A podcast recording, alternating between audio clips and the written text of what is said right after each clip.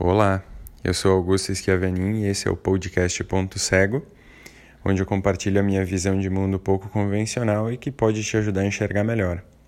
E o nosso tema de hoje é sobre a morte.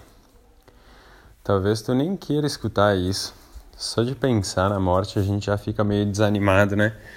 Já fica meio triste, abatido, desconfortável muitas vezes com esse tema. E Quanto mais a gente torna presente alguma coisa que é, supostamente nos incomoda, é, talvez aumente a, a, facilidade com que a gente vai lidar com isso.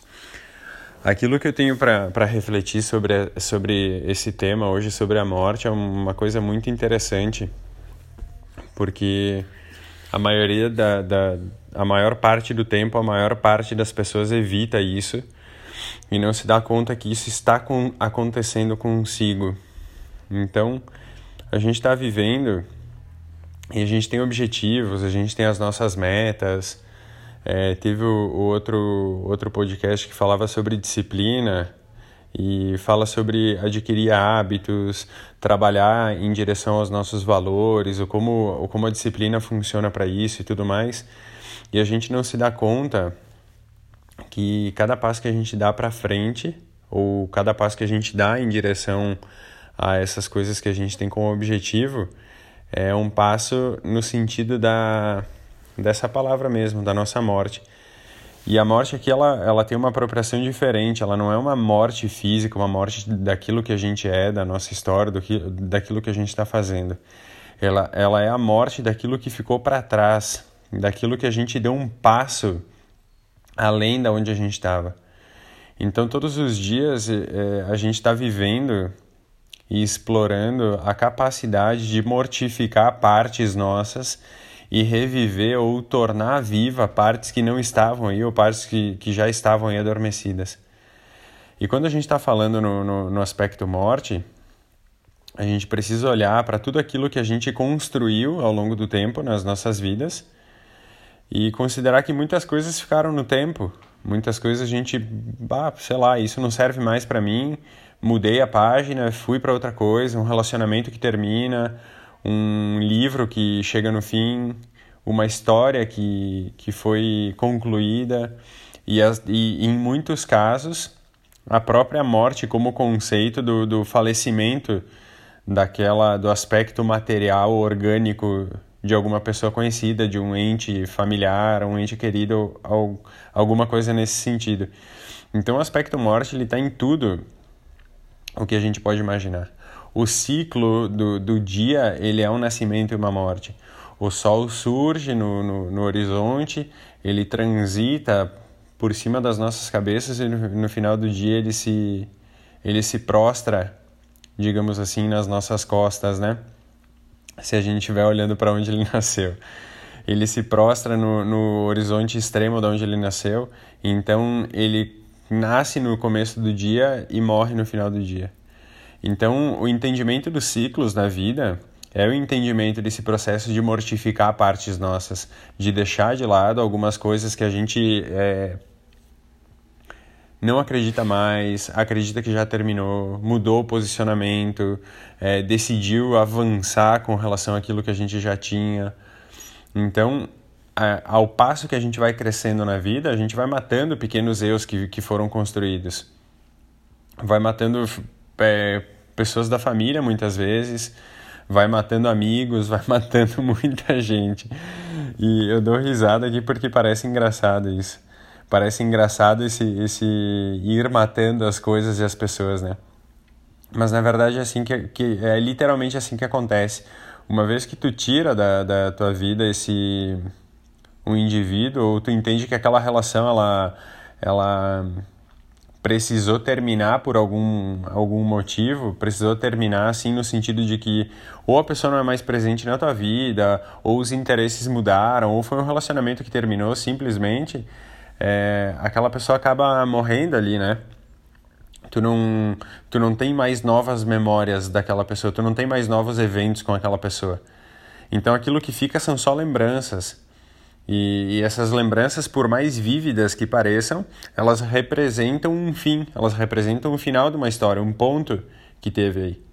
Então, uma vez que tu tu abriu um livro, começou a ler esse livro, se identificou com aquilo, com, com aquele conteúdo, com a narrativa, com o que estava sendo contado, com os personagens que, que estavam ali, e, e foi entrando cada vez mais, foi vivendo aquilo como se fizesse parte daquela história, até que chega um momento em que a história vai tendo um desfecho, é, alguns personagens vão ficando pelo caminho, e até que, pã, o livro termina ali aconteceu um óbito.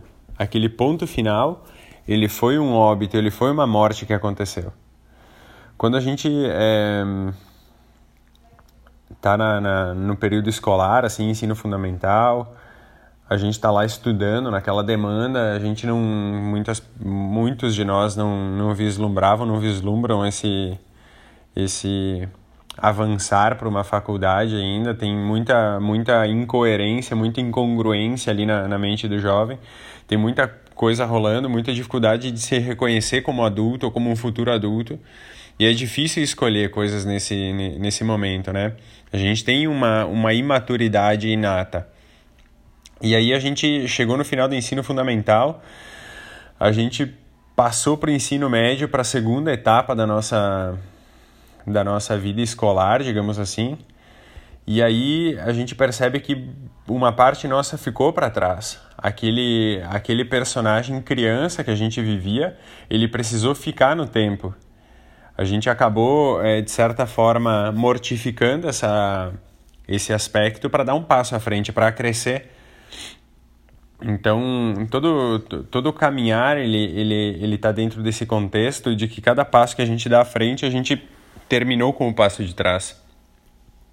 Quando a gente está no ensino médio, então, a gente vive num, num, contexto diferente, explora amizades de um jeito diferente, as, a gente começa a se relacionar diferente com as pessoas, começa a ter um posicionamento diferente perante a vida, até que termina o, o ensino médio e aí a gente é convocado a escolher uma posição um pouco mais firme, um pouco mais é, madura sobre, sobre a vida, né? E aí a maioria, a maioria das pessoas vai para um curso superior, para uma faculdade, tem outros que não. E nessas escolhas a gente deixa para trás mais um pedaço nosso. Então a gente encerra um outro ciclo. A gente corta mais um cordão umbilical de maturidade e mata aquele eu que estava antes disso, para poder ressurgir outro, reviver outro, mais forte, mais maduro. É, Espera-se que seja pelo menos mais maduro. E cada um tem um ritmo diferente para essas coisas. E, mas o grande lance de, de olhar para o aspecto morte, depois de tudo isso que eu já falei, é, é considerar a honra que a gente precisa ter para esses eus que a gente vai encerrando no tempo é olhar para trás para todos os eus que a gente foi até então e dizer assim: que bom que eu fui esse eu desse jeito na, nesse momento. Que eu não fui um eu diferente, que eu não fui um, um Augusto que, que não fez as coisas do jeito que eu fiz nesse momento, nesses momentos que vieram antes.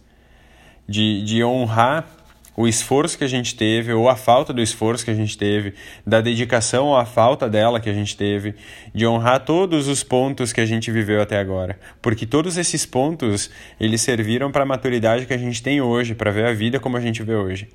E se hoje a gente vê a vida de uma maneira mais ampla, mais madura, mais completa, é porque a gente viveu tudo que a gente viveu antes e a gente foi matando pequenininhos eus ao longo do tempo para tornar é, essa visão renovada, para tornar esse, essa postura uma postura mais coerente com aquilo que a gente acredita.